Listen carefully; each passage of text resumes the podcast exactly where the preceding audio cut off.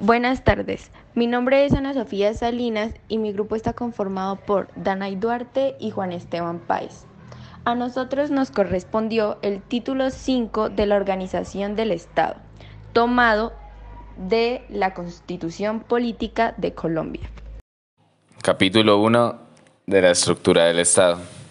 Este capítulo va desde el artículo 113 de la Constitución Política de Colombia hasta el 121 se basa en tres ramas del poder público, la legislativa, ejecutiva y la judicial.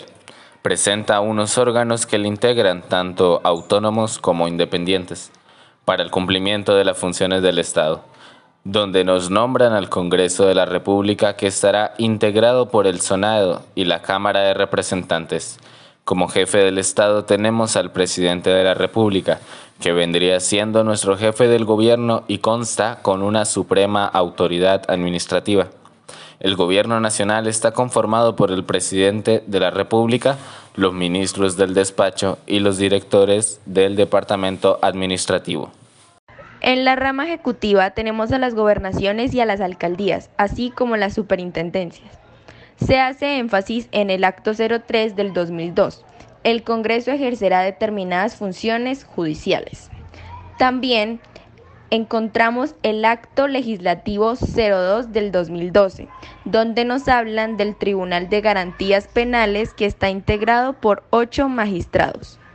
Ninguna autoridad del Estado podrá ejercer funciones distintas de las que le atribuyen la Constitución y la ley.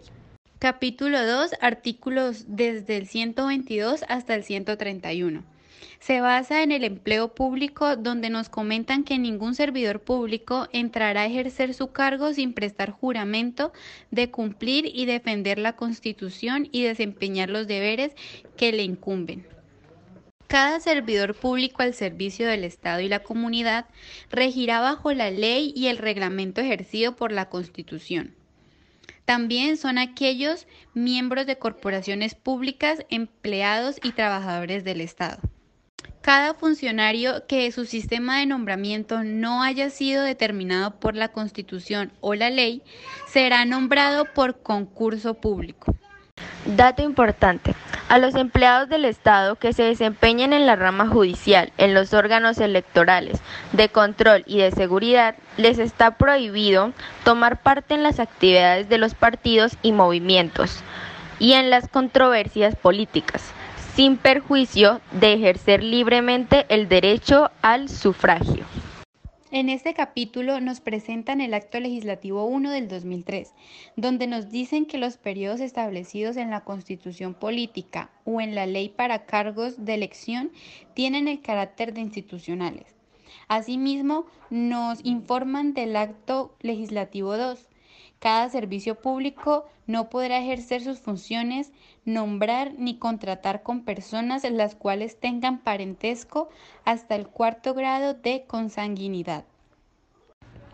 Hemos finalizado. Espero que haya sido de su agrado lo explicado anteriormente. Hasta la próxima.